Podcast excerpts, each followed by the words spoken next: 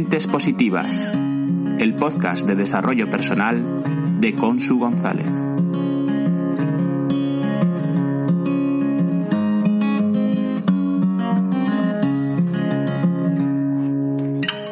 Hola, Mentes Positivas.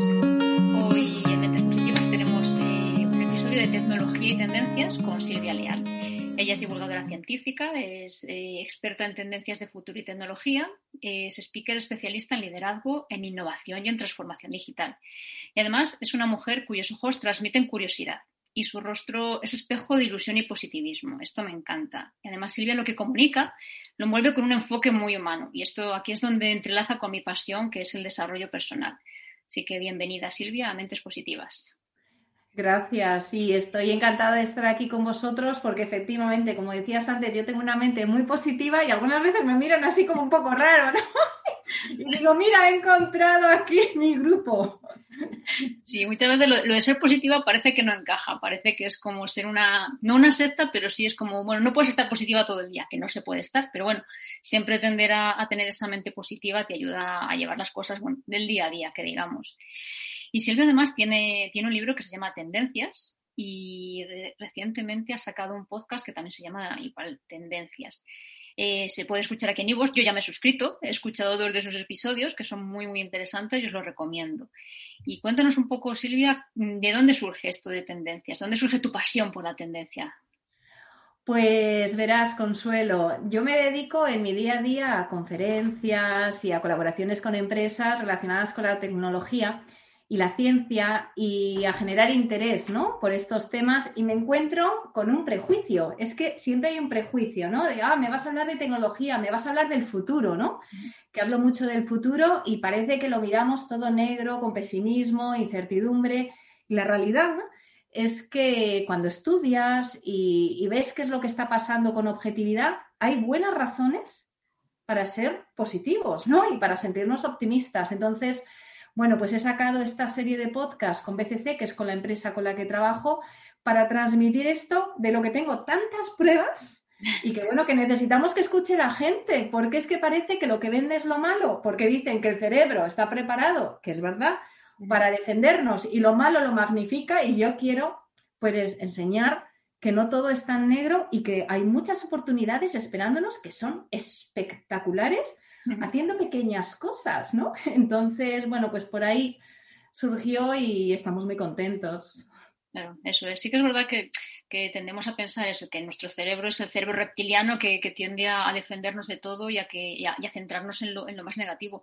Pero es verdad que, como dices tú, que con pequeños pasos de, pues, pues del desarrollo personal, de, de, pensar en ciertas cosas, del lenguaje positivo, de hablarnos de cierta manera, se puede enfocar todo hacia, hacia verlo todo de otra manera. Hacia, por ejemplo, en esta pandemia, sí que es verdad que la incertidumbre es muy grande, pero eso no quiere decir que todo sea malo, porque ha habido cosas positivas, ha habido, o sea, o sea, el tema tecnológico, eh, digamos que ha sido como un renacer. Es verdad que todos nos hemos tenido que poner las pilas en, en, nada, en una semana, básicamente, sobre todo los que tenemos niños, como tú y como yo.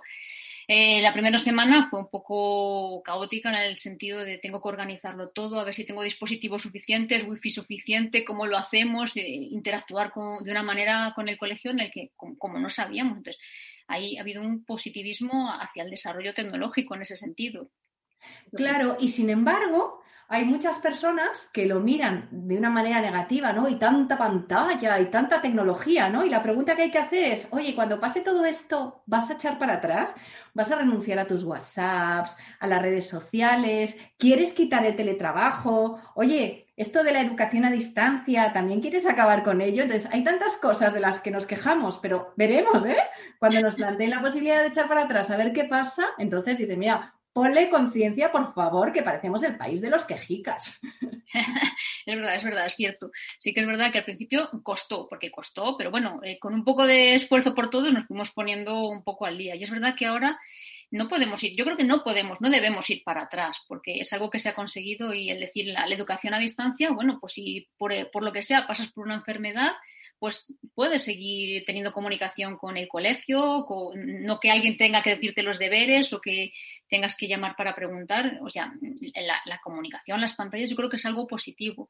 Por ejemplo, yo siempre he pensado que, esto que te dicen de no puedes tener más de dos horas al día una pantalla delante. Bueno, pues, pues está muy bien, pero ahora mismo es imposible, bien por el trabajo, bien por la forma de comunicarse. Yo creo que dos horas es como encajar algo. Entonces, creo que tenemos que ser un poco más abiertos, que no se trata de estar todo el día delante de la pantalla, pero tampoco se trata de, prohibir las cosas por prohibirlas, sino ver una cosa lógica. Si estás aprendiendo o estudiando a través de, esta, de estas pantallas, pues tienes que, adaptarte, ¿no? Entonces, es, como todo, es la forma de pensar. Es decir, si yo lo veo como algo negativo, pues no lo hago y, y ni siquiera lo pruebo, pero pruébalo por lo menos, ¿no?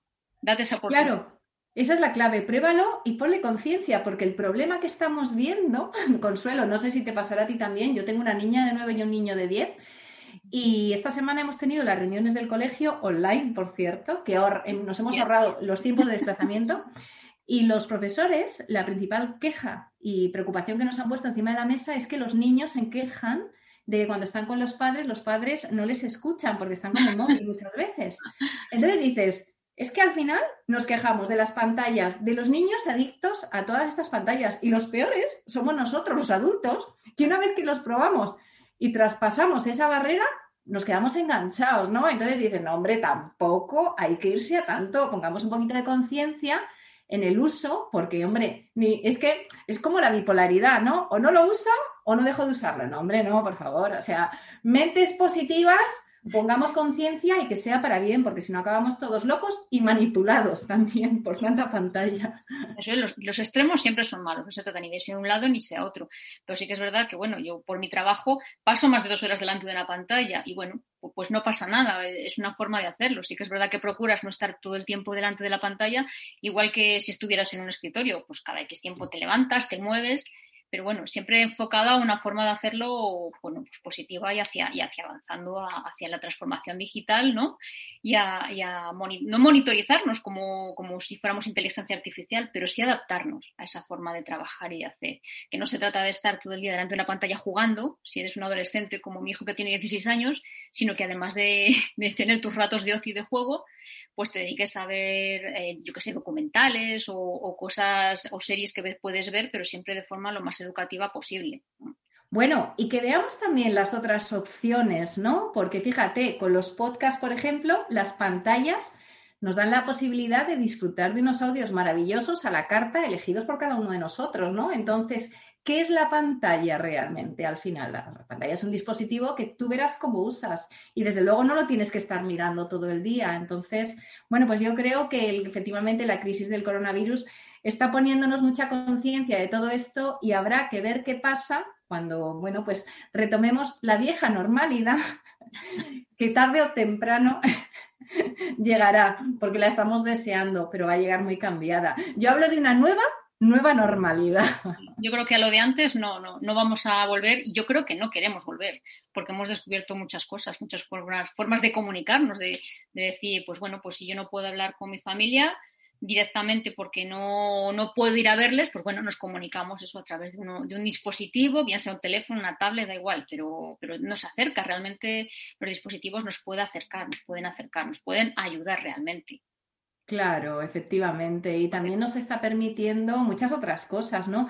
Mira, ahora en España eh, se han publicado recientemente las estadísticas que hablaban del comercio electrónico y somos uno de los tres países del mundo en los que más ha crecido durante este año. Es que somos así, ¿eh? O nosotros o nada o todo. O todo. Y hay que darle fuerte al comercio electrónico y uno de los tres países del mundo que más crecimiento ha tenido. Y lo analizas y dices, es que en España dos de cada cuatro personas no lo usaban por miedo a que les robasen los datos de la tarjeta. Claro. Y dices, fíjate cómo estábamos. Y ahora la gente lo ha usado obligada y dice, bueno, es que yo no vuelvo al comercio toda la vida. Y hombre, no, tampoco. tampoco. Que el comercio de toda la vida te da una experiencia y una relación humana con la persona que está ahí que no tiene nada que ver. Entonces, otra vez nos hemos ido a la polaridad. Y digo, no, hombre, no,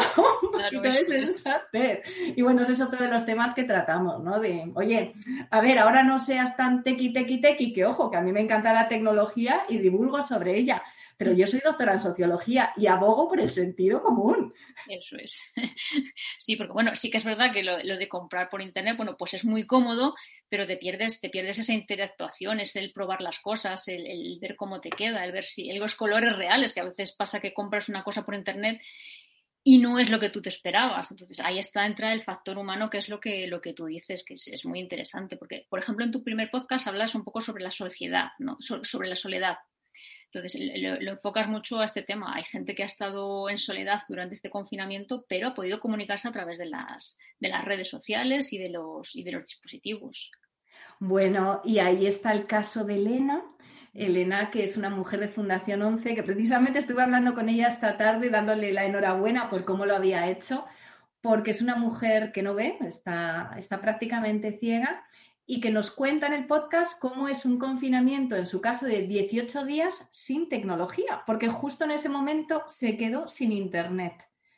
Y dice, yo me siento peor que los presos, no puedo ver la televisión, no puedo estudiar, no puede hacer absolutamente nada. Y la mujer lo cuenta con un buen rollo.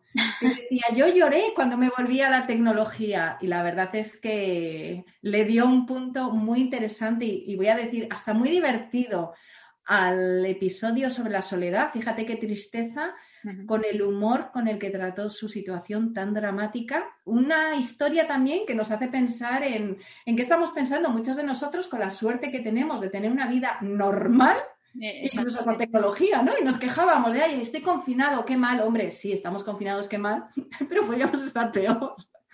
Sí, sí, es verdad. Dentro de que estábamos confinados, bueno, pues eh, sí que hay gente que estaba con su familia, pero la gente que estaba sola y si encima tenía ciertas dificultades de movilidad, pues, pues tuvo que ser mucho más complicado. Pero bueno, ahí estaba el, querer superar las cosas, el tener esa, esa, esa mente positiva y ese decir, bueno, pues esto es lo que tengo no es lo que tengo, sino cómo actúo con todo esto que tengo, cómo, cómo respondo yo, si, ¿qué, qué, hago? Pues tendré que pasar a lo mejor por el enfado, incluso la ira, pero bueno, tengo que pasarlo, no anclarme en ello y, no avanzar, ¿no? Entonces ahí sí que la, mentalidad sí que influye mucho y, como... Sí.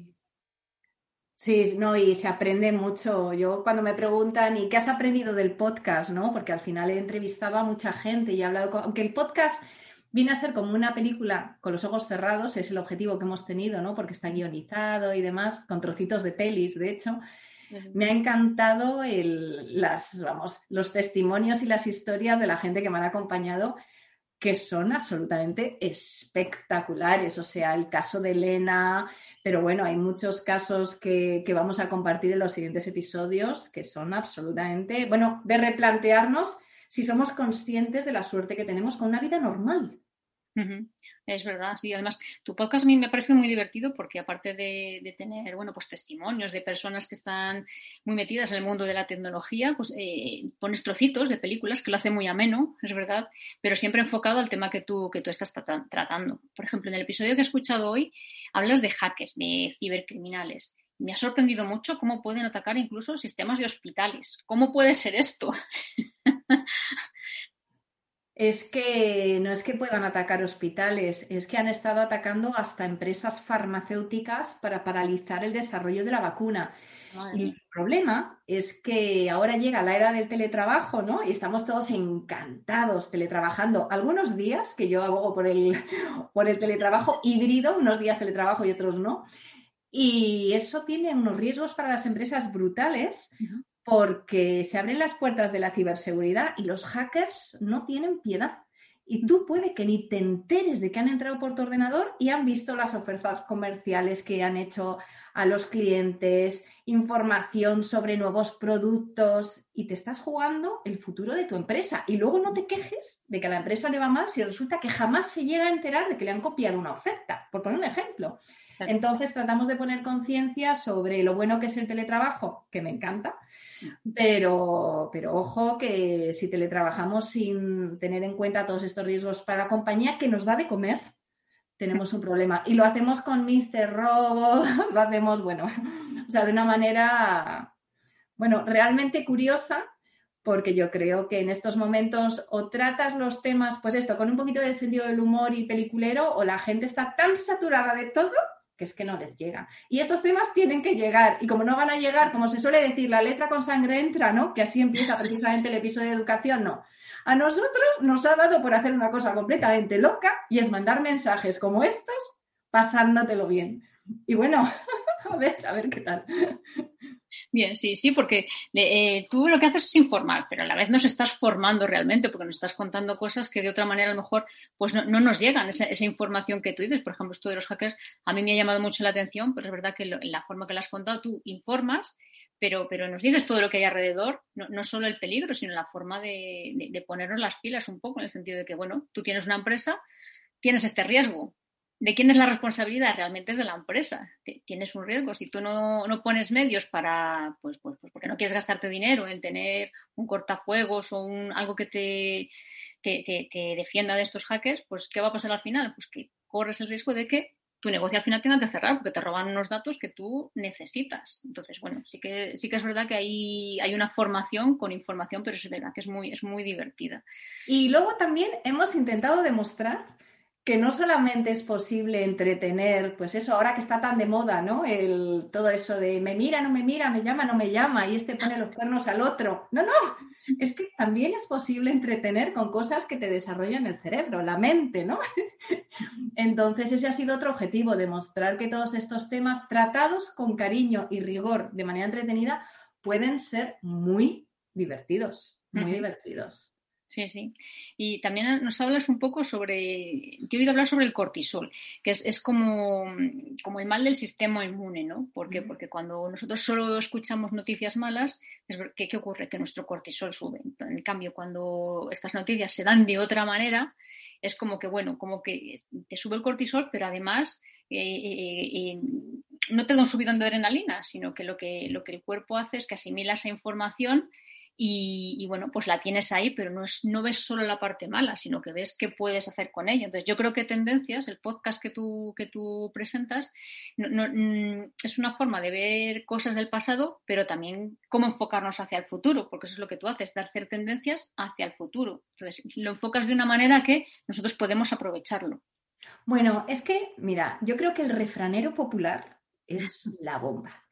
Y ahí tenemos lo de a río revuelto, ganancia de pescadores. Y el río, todos sabemos que está revuelto, no. Lo siguiente, está revueltísimo y están los peces dando saltos. Entonces aquí hay dos. O te quedas en el sofá, que es lo que decía Elena, la chica de Fundación 11, que estaba desesperada, o sales a ver qué pescas. Eso. Y ahora mismo, si sales a pescar, aunque sea con pocos recursos, la gente está tan en el sofá, deprimida, frustrada, es que la gente está así, se habla de la fatiga pandémica, ¿no? O pospandémica, que si lo ves y sales, es que te puede ir súper bien. Hay un episodio que es de empleo, de hecho, que habla de una mamá de cuatro hijos que había estudiado turismo y a los siete años de cuidarles dijo, bueno, yo ahora ya quiero cambiar mi vida. Y, decidió ser programadora. Y en tres meses era programadora y se la han rifado. En tres meses, madre. con formación gratuita. Y dices, ¿Por qué solo le pasan estas cosas a ella o a su entorno más cercano? ¿Por qué? Entonces, es que no vemos esos, pesos, esos peces, ¿no? Que decíamos antes que están dando saltitos. Entonces, hombre, no les vas a pillar todos. pero vamos a salir que hay muchos peces. Y en el podcast intentamos hacerlo. y, lamento decirlo, pero es que hay que hacerlo porque como la gente en general no lo está haciendo y están esperando a que pase el temporal y no va a pasar, es que las cosas no van a volver a ser como antes nunca. Entonces, pues bueno, salgamos, ¿no? Intentamos dar fuerzas para hacerlo. Y, bueno, yo creo que hay que hacerlo, ¿no? Porque también está ahí la teoría de las eh, autoexpectativas o de las expectativas cumplidas, ¿no? Si tú crees que tu futuro va a ser un desastre, ¿cómo va a ser? ¿Maravilloso? Pues no. No. Ahí, está, ahí está. Y por eso es importante no esperar a que los peces vengan a tu casa, sino, sino aprender a pescar, ¿no? Aprender a pescar esas oportunidades que están ahí, lo que tú dices, los peces están saltando, las oportunidades están ahí. Entonces no se trata eso, de estar en el sofá esperando a que vengan a mí las oportunidades, sino decir, bueno, ¿qué me gusta? Buscar un poco eh, lo que le pasaba a esta madre, o, porque nos pasa mucho, y mis hijos ya tienen 12 y 16 años y es como, bueno, pues ellos ya, ya van enfocando su futuro y, yo, bueno, pues no quiero solo seguir eh, cuidándoles porque ya no tengo que cuidarles, ellos ya tienen que, que ir volando poco a poco. Entonces, bueno, pues, pues, ahí está un poco el decir, pues, ¿qué me gusta a mí? ¿El desarrollo personal? Bueno, pues voy a lanzarme con esto de, los podcasts de mentes positivas y de, y de, buscar un poco cuál es el océano ahí donde yo puedo nadar y ir pescando. Pero sí, sí, yo creo que es verdad que, que sobre todo formación ahora, yo creo que nunca hemos tenido tanta, tanta posibilidad de formarnos como ahora. Porque ahora tienes cursos de todo tipo, de todos los niveles, gratuitos, de pago, puedes ir empezando poco a poco. Entonces, la tecnología ahí va en favor de la gente que quiera aprovecharse de ella. Absolutamente. Totalmente. Y conscientes, que lo decíamos al principio, de que todos los días no van a ser color de rosas. Lo cuenta Miriam en el, en el episodio. Ella empezó a hacer los exámenes y suspendía, y suspendía, y suspendía, y se desmoralizó. Y dice, no, esto lo saco. Y acabó sacando un 10. Entonces dices, que no, que yo también me levanto algunos días que digo, ay madre mía, ¿quién me manda a meterme en una serie de podcasts? Yo que he hecho una serie de televisión, que hago conferencias, tal, digo, ¿quién me manda a meterme? Que en este país todavía falta mucho para el desarrollo. Pero es que tienes que hacerlo. Entonces, y que algún día te da el bajón, pues al día siguiente te levantas, coges puertas y para adelante, ¿no? y a todos nos pasa. Eso es, todos tenemos, bueno, pues días buenos y días menos buenos, como digo yo. Luego siempre hay algún día malo que dices, bueno, pues ya está, pues ese día me doy el derecho a estar en el sofá, pero solo ese día. Al día siguiente hay que seguir para adelante y hay que, hay que seguir con la vida y sea normalidad, sea nueva normalidad o sea la normalidad que sea. Pero si la que sea. Es verdad que hay que seguir adelante.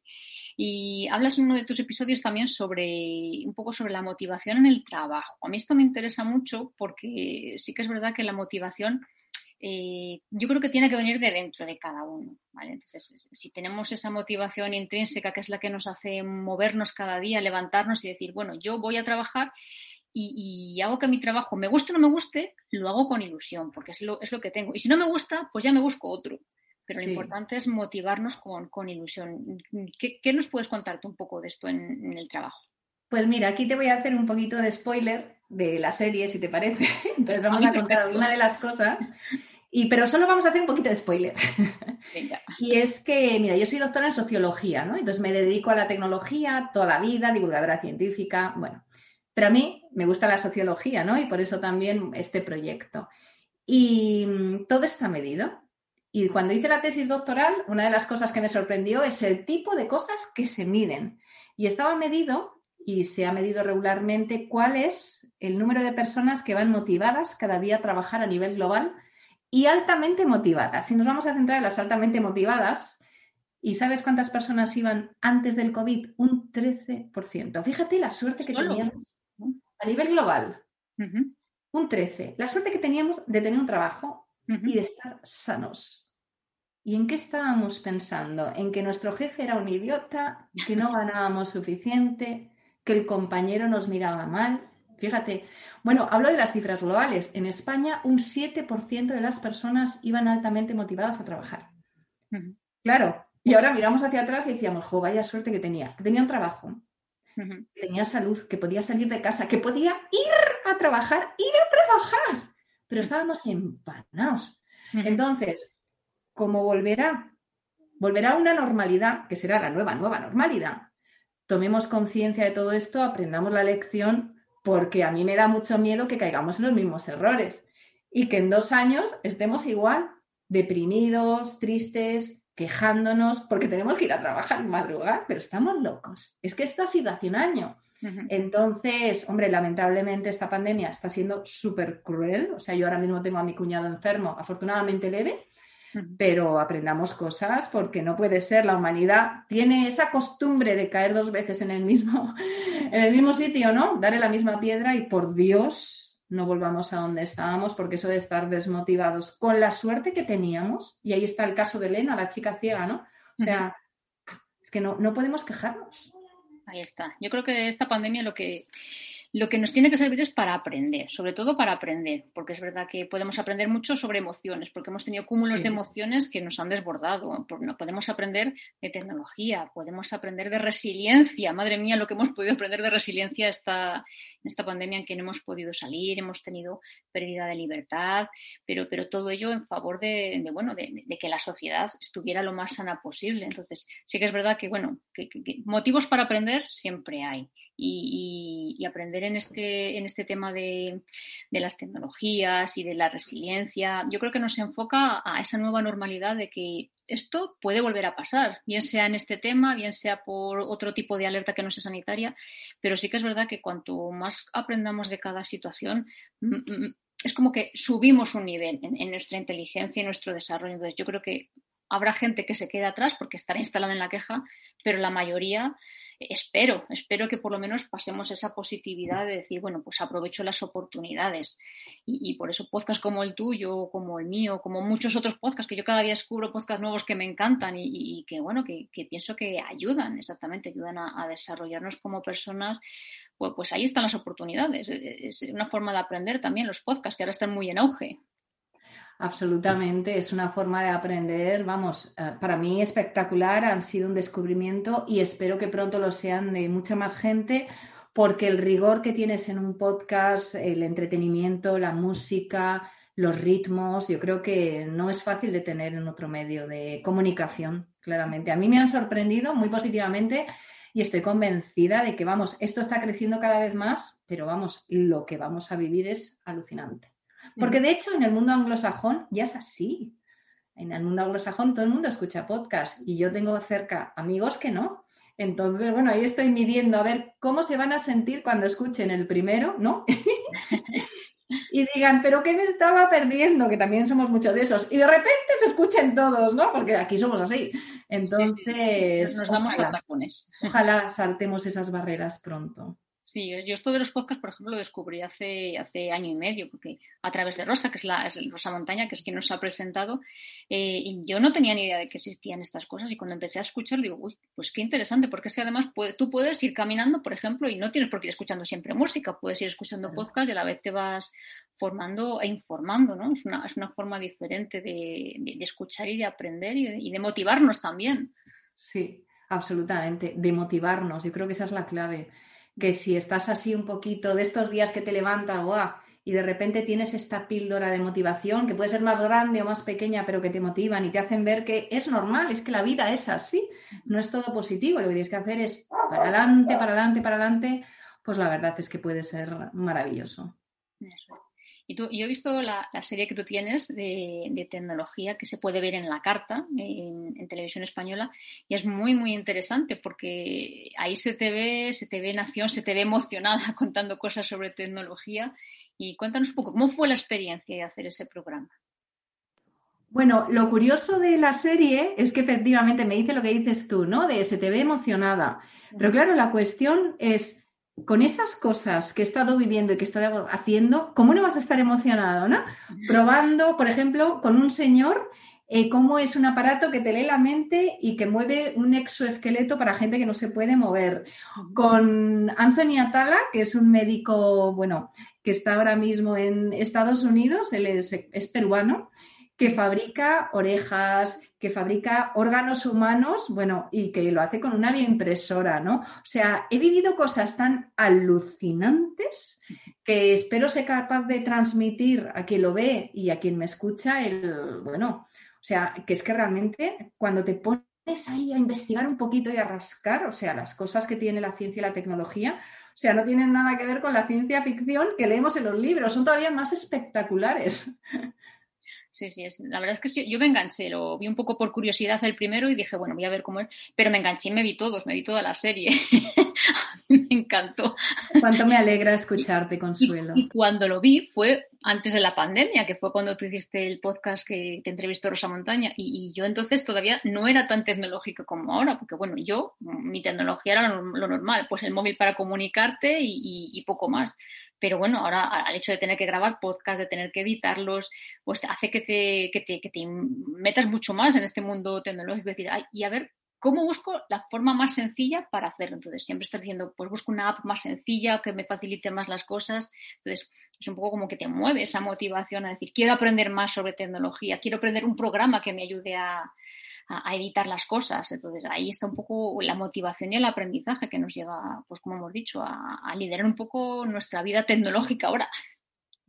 Y el disfrute de hacerlo, ¿no crees, Consuelo, que cuando lo haces así, además es que lo disfrutas? Es que cuando hablas de tecnología, que estuviera el prejuicio ese, ¿no? De tecnología y tienes que hacerlo porque es tecnología y tienes que aprender a programar o hacer esto, usar esta aplicación, pero puede ser tan divertido una vez que te pones no solamente es divertido el WhatsApp, de verdad, que hacer todas estas bueno, pues estas series, ¿no? Eh, tu podcast, por ejemplo, yo no solamente escucharlo, hacerlo también creo que es un regalo para uno mismo. Sí, sí, es divertido, es divertido, es entretenido además y es eso que te lleva, te lleva a aprender. Y, bueno, así que yo recuerdo cuando yo estudiaba en el instituto, por ejemplo, pues, pues no, no había la tecnología que hay ahora y el, y el, hecho de estudiar informática era un privilegio. O sea, había una clase de informática y tú te apuntabas y si te tocaba, aprendías. Y, pero claro, lo que aprendías eran comandos para, para, ir de un sitio a otro, copiar, pegar, era lo básico. Entonces, para mí la tecnología ha sido autoaprendizaje. Cuando empecé en mi primer trabajo en el que tuve que usar un ordenador, era como, Dios mío, ¿qué mundo es este que yo no conozco? qué mundo, qué mundo, ¿verdad? El mundo que nos esperaba y qué suerte, ¿eh? Que nos querríamos quitar de encima? ¿Renunciarías al ordenador, a los móviles, que nos hemos acostumbrado? No, no, Pero no, es que no son lo normal. Fíjate, en el episodio de empleo hablamos de la lavadora. ¿Renunciaríamos a la lavadora? que en los años 70 todavía no estaba en las casas.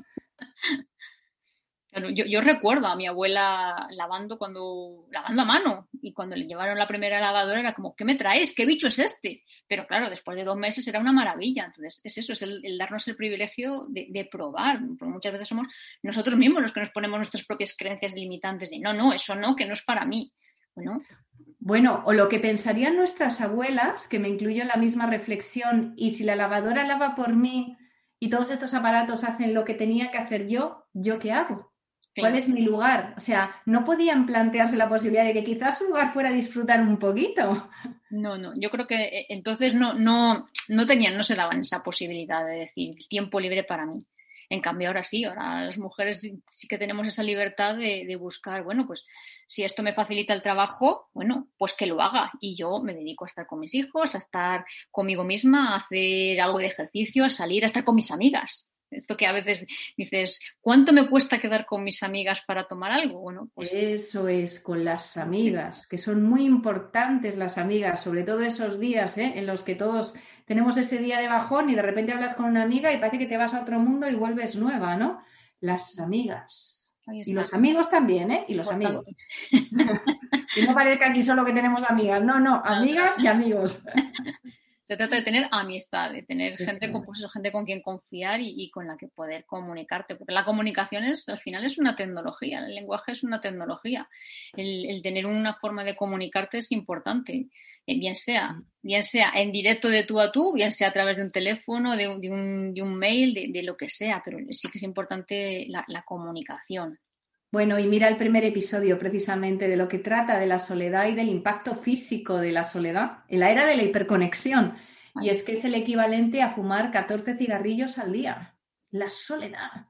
Dices, madre mía, impacta más que, que muchas otras cosas. Uh -huh. Y sin embargo, bueno, pues ahí sigue, ¿no? La cantidad de gente, no necesariamente sola, con sensación de soledad, que, que no sale a buscar estos amigos o que los ha ido dejando en el tiempo no los ha ido cuidando y cuando quiere salir a por ellos ya no los tiene. Ahí está, no, no, nos vamos desapegando un poco en el sentido de que, bueno, pues yo como ahora tengo mi vida así organizada, no llamo, no contesto, no quedo y al final, bueno, pues cada vez cuesta más, pero bueno, sí que depende un poco de cada uno el decir, bueno, pues, pues llamada a llamada, mensaje a mensaje, voy recuperando poco a poco, porque sí que es verdad que soledad no, no quiere decir que estés solo en un sitio, soledad es cuando tú te sientes solo, no porque lo estés sino porque tú tengas esa, esa falta de, de, empatía, de comunicación. Entonces ahí sí que es importante el, el, echar mano de lo que sea, y amigos, de tecnología, de lo que sea, pero, pero que sea. volver al contacto. De lo que sea, poco a poco, poco a poco, y volver al contacto, porque al final si has tenido buenos amigos, vuelven. Y si no, pues cultívalos y la tecnología está ahí para hacerlo, ¿no? Entonces, lo que decías antes es que tenemos mucha suerte de tener todo esto. Lo que no podemos es estar ahí en la soledad, ¿no? Que es precisamente lo que hablábamos en el primer episodio, la soledad y el narcisismo, ¿no? Que como además resulta que te comparas con lo que ves en las redes sociales y parece que a todo el mundo le va genial, dices, no, perdón, por favor, pongamos un poquito de sentido común, que eso no es el mundo real. O sea, que la gente no pone la mala cara ahí cuando se levanta y está, pues eso, que no, no, con los malos pelos, no. Ahí, no, la vida no es así. La, vida sigue por delante, igual que, por ejemplo, la inteligencia artificial. Yo creo que la inteligencia artificial es algo que, bueno, nos parece un poco como extraño, pero cada vez lo vamos viendo más, sobre todo a través de noticias, de películas, de, de inventos que vamos viendo, que van avanzando. Entonces, mm, ¿tú cómo crees que la inteligencia artificial va, a mejorarnos la vida? Bueno, la inteligencia artificial, para quien no sepa exactamente lo que es, empezamos por la definición. Es una tecnología que imita nuestra forma de pensar, el razonamiento, la intuición, etcétera. Entonces, ¿cómo va a cambiarnos la vida? Pues hemos vivido muchos años en los que las máquinas han estado haciendo tareas automáticas y ahora van a hacer, bueno, pues unas tareas que son un poquito más inteligentes y entonces, ¿qué es lo que pasa? Pues que determinadas tareas que necesitaban un poquito de sentido común o de intuición van a poder hacerlas las máquinas. Pero ojo, que estamos hablando de seguir automatizando cosas. Hay muchas cosas que las máquinas no pueden hacer. No tienen emociones, la intuición, pues todavía la tienen muy justita, la motricidad en general es terrible, entonces vienen a facilitarnos la vida como la lavadora, entonces a lo mejor pasan de la lavadora a meter las cosas dentro del lavaplatos, que hay un robot que se llama Spot de Boston Dynamics, que es una empresa que hay muy polémica, que te mete los platos en el lavaplatos, entonces es otro paso más, porque parece que ser un poquito más inteligente y tener más motricidad. Pues Pero a ver, eh, que no nos van a quitar ni el trabajo, ni los amigos, ni nada. Y desde luego que no es como tenemos esas imágenes de las películas. Pero ojo, que sí que es verdad que otras tecnologías como los chatbots, que son tecnologías que imitan conversaciones, funcionan fenomenal. Y cuando son pregunta-respuesta de estas que pueden estar escritas y que hay un guion, ¿para qué vamos a estar nosotros los humanos diciendo, no, si me dice esto, respondo lo otro, si me dice esto, respondo lo otro, que lo haga una máquina? Nosotros entraremos en un call center, en una conversación cuando tengamos sentido. Entonces, se automatizan esas tareas que hasta ahora no eran posibles y nos descargan de tareas automáticas que ya pueden hacer ellas para que nosotros nos dediquemos a otras. Y la gente que tiene miedo tiene que entender que siempre ha sido así. Y de hecho, en el empleo nos avisaban de que tanta robotización en 10 años acabaría con 75 millones de empleos, pero que se generarían 133 millones. Es decir, el saldo siempre es positivo. Pero claro, para personas con esas competencias. Y ese es el reto. Claro, ahí está la, adaptabilidad, de decir, no es que me vayan a quitar o vaya a perder mi trabajo, es que si sé que van a mejorar esta forma de, trabajar, lo que tengo que hacer yo es adaptarme, hacerme pues mm, valedora de ese puesto. En, la empresa en la que trabajo, por ejemplo, están haciendo una, nave nueva y van a utilizar inteligencia artificial. Entonces, claro, eh, mm, la gente está comentando, claro, es que mm, me van a echar del puesto de trabajo o, no, sabes que lo van a hacer, vete formándote para, para desempeñar otro puesto de trabajo, que pregunta, qué tienes que aprender para llegar a esos puestos de trabajo. Entonces, todo, depende de, volvemos lo mismo, de no quedarnos en el sofá, sino movernos nosotros y adaptarnos a lo que nos viene. Entonces, yo creo que ahí está un poco nuestro futuro, en saber adaptarnos. Bueno, y yo también diría que quien trabaje como un robot tendrá los días contados. Si vas al trabajo, no sonríes, siempre dices lo mismo y eres completamente predecible, ¿qué sentido tienes? Si vas y echas una sonrisa, motivas a la gente, al cliente, eres una persona que tiene ideas nuevas, entonces a ti no te puede comparar, vamos, la manera de trabajar con una máquina, nadie, ¿no?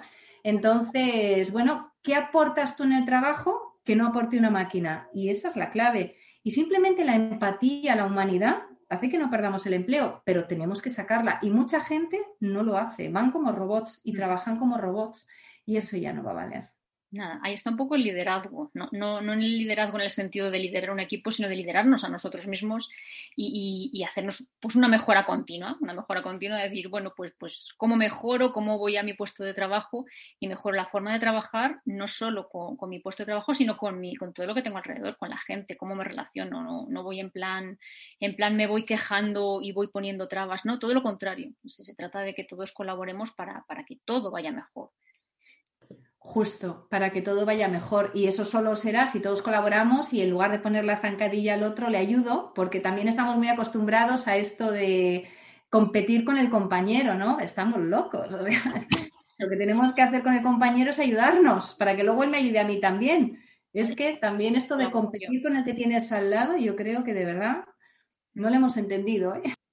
No, es que es malo, no, no malo en el sentido de, que haya maldad, sino que no aporta, lo que aporta es colaborar. Yo colaboro contigo y hacemos más fácil las tareas en general, pero bueno, esto es, como todo, son formas de pensar y ahí está eh, un poco el, que todos vayamos hacia, hacia adelante, hacia esa normalidad que todos queremos y que tenemos que construir entre todos. No va a ser ni nueva ni vieja, va a ser la que entre todos construyamos.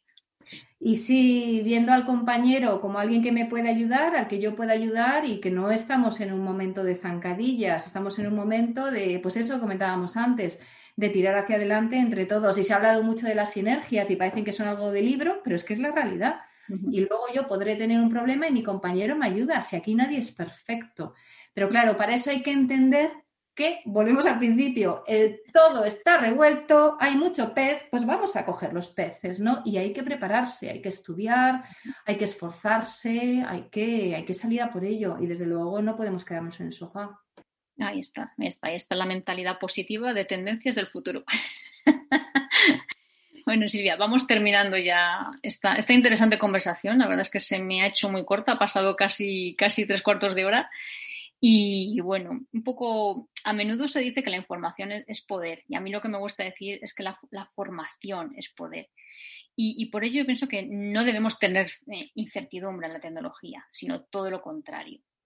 Y ahora os leo mi poema de esta semana. Miro y me entusiasmo.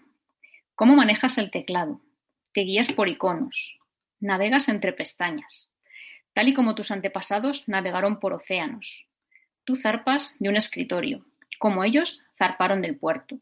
Tú contrastas información mientras ellos manejaban brújulas y astrolabios.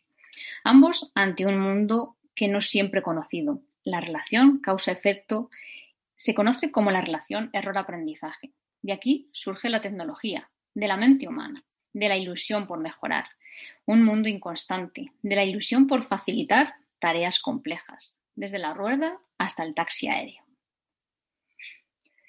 Y ahora nos toca reflexionar a todos. Muchas gracias, Silvia, por estar con nosotros y por aportarnos tanta información. Pues muchísimas gracias a ti, la verdad es que ha sido un gustazo. Gracias por el poema también, porque sabía que ibas a leer un poema, pero no sabía que sería además sobre tecnología. Siempre trata sobre lo que hablamos. Y va, me ha encantado y espero que disfrutéis tendencias con Silvia Leal y Consuelo que nos podamos ver pronto, a ver si, nos lo permite la situación y, que podamos vernos. Nos debemos un café mutuo. Sí, cuenta con ello. Muchas gracias, Silvia.